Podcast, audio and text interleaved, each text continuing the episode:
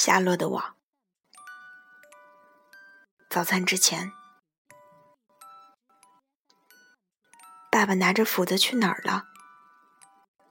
在他们收拾桌子准备吃早饭时，芬问他的母亲：“去猪圈了。”阿拉贝尔太太回答：“昨晚生了几只小猪。”我不明白，他为什么需要一把斧子。只有八岁的芬继续说：“哦，他的母亲说，其中的一头是个小个子，它长得又小又弱，没有任何可留下来的价值了，所以你爸爸决定去消灭它。消灭它？”芬尖叫：“你是说，杀死它？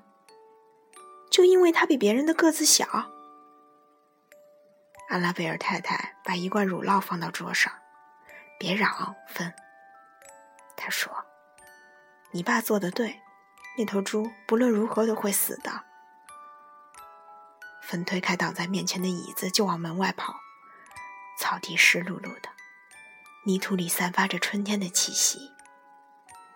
等芬赶上他的爸爸时，他的运动胶鞋全都湿透了。请别杀他！他呜咽道：“这不公平。”阿拉贝尔先生止住了脚。芬，他温柔地说：“你该学会自我控制。”自我控制！芬哭叫道：“这可是一件生死大事，你却对我说什么自我控制？”泪水流到芬的面颊上。他抓住了斧头柄，想把它从父亲手中抢下来。芬，阿拉贝尔先生说：“养小猪的事，我比你知道的多。一个体质差的小猪很难养活的。现在你该放我走了。可是这不公平。”芬哭叫着：“这头猪愿意让自己生下来就小吗？”他愿意吗？如果我生下来时也很瘦小，你就会杀死我吗？阿拉贝尔先生微笑了。当然不会了，他说着，低下头慈爱的望着女儿。但这是不一样的，一个小女孩是一码事儿，一个小瘦猪是另一码事儿。我看没什么不一样。粉回答着，仍死抓着斧柄不放。这是我曾经听到过的，呃，最恐怖的案件。约翰·阿拉贝尔先生的脸上出现了某种奇特的表情，他好像也要哭了。好吧，他说：“你先回家吧，等我回家，我会把那头小猪带回来，我再让你用奶瓶喂它。”像喂婴儿一样，那时你就会明白，一头小猪会多么麻烦了。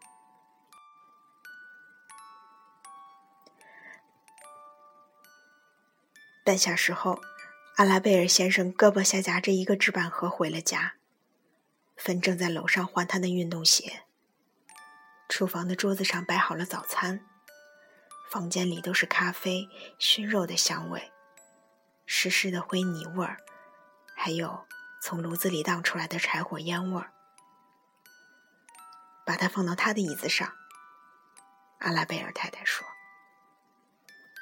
阿拉贝尔先生把纸板盒放到了芬的位子上，然后他到洗手池洗了手，用池边滚筒上的毛巾把手擦干。芬慢慢的下了楼，因为刚刚哭过，他的眼还是红红的。当他走进他的椅子，纸板盒开始晃动起来，里面传出了抓搔声。芬看了看他的父亲，然后他掀起了盒盖，从那里面打量着他的，正是那新生的小猪。它是白色的，早晨的阳光把它的耳朵映得粉红。它是你的啦。阿拉贝尔先生说：“是你使他免于一死，愿上帝能原谅我这愚蠢的行为。芬不错眼珠的看着这头小小猪。哦，他轻声赞美。哦，看它呀，它漂亮极了。他小心的关上了盖子，他先吻了爸爸，又吻了妈妈，然后他又揭开盖子，把小猪举起来，让它贴到自己的脸上。这时，他的哥哥埃弗里走了进来。埃弗里十岁了，他的身上可是全副武装呢。一只手里拿着气枪，一只手里攥着一把木质匕首。那是什么？他问。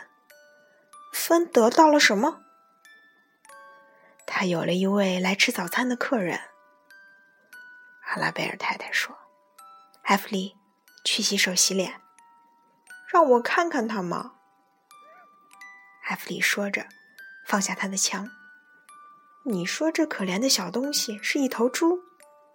这不过是一头猪的小型复制品而已，它还没有一只白老鼠大呢。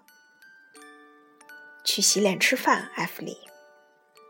他的妈妈说：“半小时内校车就要来了。”我也能有一头小猪吗，爸？艾弗里问。“不，我只把小猪送给早起的人。”阿拉贝尔先生说。为了制止这世界上的不公正行为，分天刚亮就起床了。结果，他现在有了一头小猪。当然了，他的确是特别小。可不管怎么说，这都是一头小猪。这只是表明，如果一个人能迅速的从床上爬起来，会有什么事情发生。我们开饭吧。但是。芬阳等到他的小猪喝完牛奶后才肯吃饭。阿拉贝尔太太找出了一个婴儿用的奶瓶和奶嘴儿，她把温乎乎的牛奶倒进奶瓶里，又把奶嘴儿安上，才把奶瓶递给了芬。给他吃早餐吧，他说。一分钟后，芬坐在厨房角落里的地板上，把他的小宝贝抱在膝头，开始教他如何从瓶中喝奶。这头小猪虽然那么小，却有一个好胃口，而且也学得很快。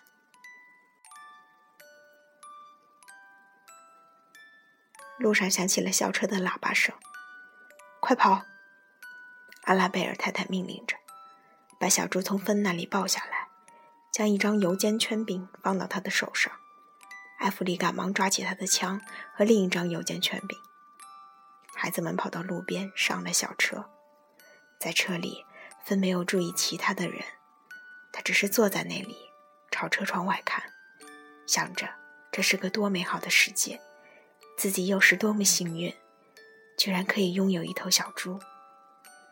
在车开到学校的那一刻，芬已经给他的宝贝起好了名字，他选的是他能想到的最漂亮的名字，他的名字是韦伯。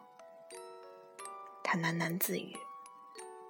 当老师在课堂里问他：“芬，宾夕法尼亚州的首府叫什么？”他还在想着那头小猪。韦伯。分出神的回答。同学们咯咯的笑起来。粉脸红。